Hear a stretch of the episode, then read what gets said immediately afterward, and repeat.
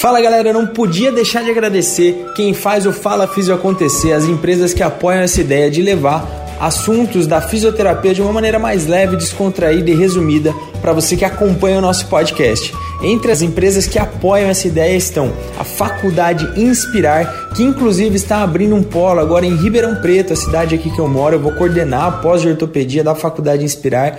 Confere a grade, confere os professores que vão estar nessa pós. Tem outras pós-graduações também, outros cursos dentro da pós da Faculdade Inspirar, vale a pena conferir. Então queria agradecer muito à Faculdade Inspirar, que agora também está chegando em Ribeirão Preto. A outra empresa que apoia a gente é a DMC Laser através do Maurício. A DMC Laser é uma empresa de muitos anos de mercado, eu uso a DMC Laser, eu tenho na clínica, então posso falar com propriedade. Eu uso aí há pelo menos uns 4, 5 anos, eu já trabalho com esse laser, com ótimos resultados. A gente sabe quantos artigos, quanta evidência tem sobre o uso da laser terapia em diversos tipos de situações. Então, realmente, quem quiser um preço bom, um desconto para ter um DMC laser na clínica, fale com o Maurício. Só me procurar que eu passo o contato dele. Muito obrigado pelo apoio da DMC Laser e do Maurício. E também outra empresa que apoia a gente para fazer o Fala Físio acontecer é a Fit Solutions Palmilhas Ortopédicas em 3D. Isso mesmo. Eu trabalho também com a Fit Solutions, é um trabalho fantástico. A gente não tem aquela aquela trabalheira toda que a gente tinha antigamente de lixar, cortar, colar palmilha. A gente faz uma análise, avalia o paciente, faz um protocolo em 3D e isso chega, faz com que a palmilha chegue pronta até a clínica ou até o paciente. Isso é fantástico, é a tecnologia em palmilha se tornando realidade se tornando uma mais que uma realidade, uma presença no dia a dia clínico. Então, muito obrigado a Fit Solutions, muito obrigado à Faculdade Inspirar, muito obrigado da MC Laser e aproveitem mais um episódio do Fala Físio. Fala Físio. Fala Físio. Apresentação: Ramon Scatolin.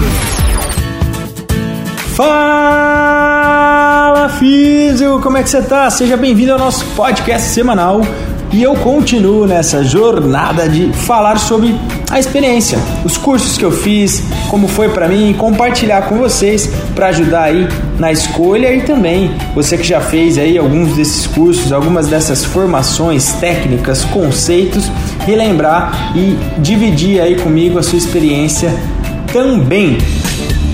Hoje nós vamos falar, eu vou contar como foi a experiência de um curso internacional. Olha que chique. And his name is John C. Curso com um americano, o conhecido professor Christopher Powers. Isso mesmo, não é Powers de força, de Power Ranger, não é o, a balança de Powers que todo mundo fala também é o professor Christopher. Ele tem sei lá quantas, mais de 160, 170, mais de muita coisa aí, de publicações na área de corrida, isso mesmo, a parte de biomecânica da corrida. Eu tive a honra, o prazer, a oportunidade de estar presente, inclusive na organização de dois cursos, dois ou três agora, hein? Foi mais de um, isso eu tenho certeza, com o professor Christopher tem fotinha lá com ele, assisti as aulas dele e realmente é uma referência no assunto. Claro, né, contando experiências e curiosidades do curso, era um curso para um número maior de pessoas para aproveitar a vinda dele aqui para o Brasil e é aquele curso com tradução simultânea. Então você tem que ouvir o que ele fala, escutar o tradutor. Para mim, para algumas pessoas a gente consegue entender um pouco do inglês, já vai digerindo, mas mesmo assim vem a tradução e confesso que vai dando nó na cabeça, porque a gente tem que ouvir duas vezes a mesma coisa, fica prestando atenção, vai cansando, mas a aula é tão boa, o conteúdo é tão bom que a gente fica vidrado ali é, em tudo que está sendo passado, em tudo que nós vamos aprendendo sobre biomecânica da corrida. Falando mais do curso, que eu acredito que quando essa pandemia melhorar, o professor Powers deve vir ao Brasil mais vezes, então você que não fez ainda pode pensar em fazer. E o que, que você pode encontrar lá, o que eu encontrei para compartilhar com vocês. Algumas coisas como é, uma visão desde não só o famoso valgo dinâmico do joelho, mas entender o que é o famoso complexo posterolateral do quadril, entender a influência da pisada, pronada, supinada, entender se o cara que tem o contato inicial na corrida ali com retropé ou antepé, se isso faz diferença. Então, assim, vários detalhes bem biomecânicos, já que o nome do curso é esse. E a gente sabe que isso está sendo é, agregado a outros conceitos que não só biomecânicos, mas eu vi uma visão muito robusta, com muito conteúdo científico, que do ponto de vista biomecânico faz muito sentido e a gente encontra é, frequentemente nos pacientes no dia a dia da clínica. Uma coisa bem polêmica que até a gente perguntou no curso, foi perguntado mais de uma vez em todos os cursos que eu assisti dele, tinha essa pergunta é: olha, a pessoa desenvolve uma dor, uma lesão, um quadro é, clínico no joelho porque ela tem um valgo dinâmico, um colapso medial do joelho e por isso a consequência é o desconforto perante volume, intensidade ou não? Ela tem dor e aí ela desenvolve ou aumenta a intensidade do valgo dinâmico de joelho.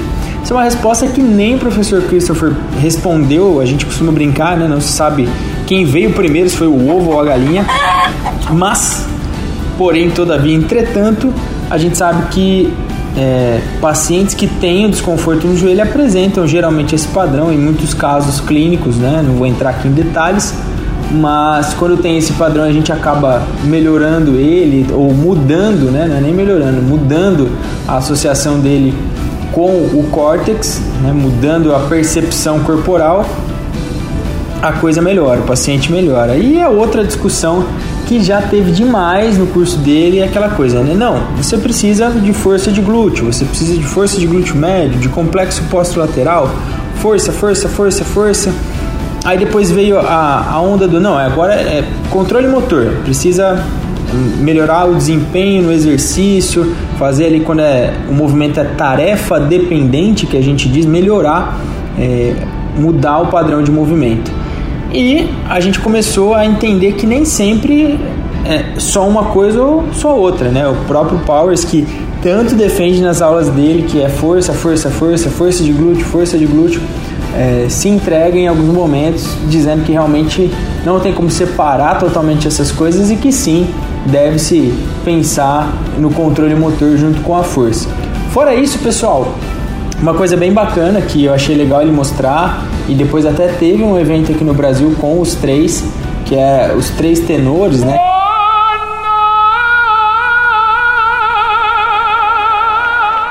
Que a gente diz que é o Powers, a Iron Davis e esqueci o nome do último agora, hein? Uma hora eu vou lembrar e eu falo para vocês aqui. É, eles têm três, defendem três linhas de pesquisa sobre três opções de como você melhorar a divisão do impacto durante a corrida. Então, entre tornozelo, joelho, quadril, coluna, como você distribui melhor esse impacto.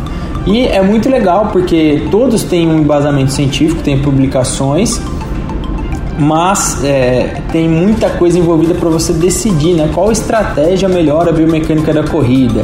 Será que inclinar o tronco um pouquinho para frente a mais para você chamar um pouquinho mais dos extensores de quadril para participar, diminuir ali em consequência a flexão de joelho porque você aumenta a flexão de quadril em cadeia fechada? Ou será que é melhor uma estratégia de aumentar a cadência, tocar mais vezes no solo com o pé? Ou talvez você mudar, né? Igual eu já comentei aqui nesse episódio mesmo, mudar para a corrida do contato inicial para o antepé, não no retropé. Então são várias coisas que são estudadas e que aí cabe no dia a dia clínico, conforme cada paciente, cada situação, a gente escolher essas estratégias que são é, cientificamente robustas, né?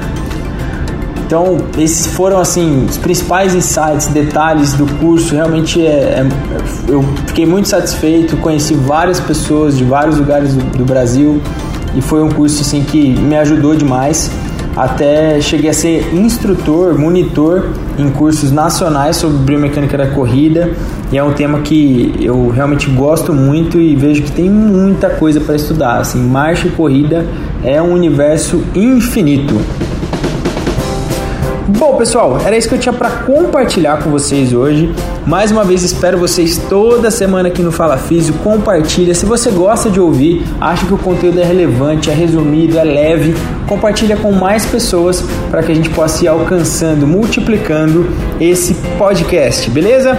Fiquem com Deus, até a próxima. E a frase para terminar hoje é: Sozinho você vai mais rápido.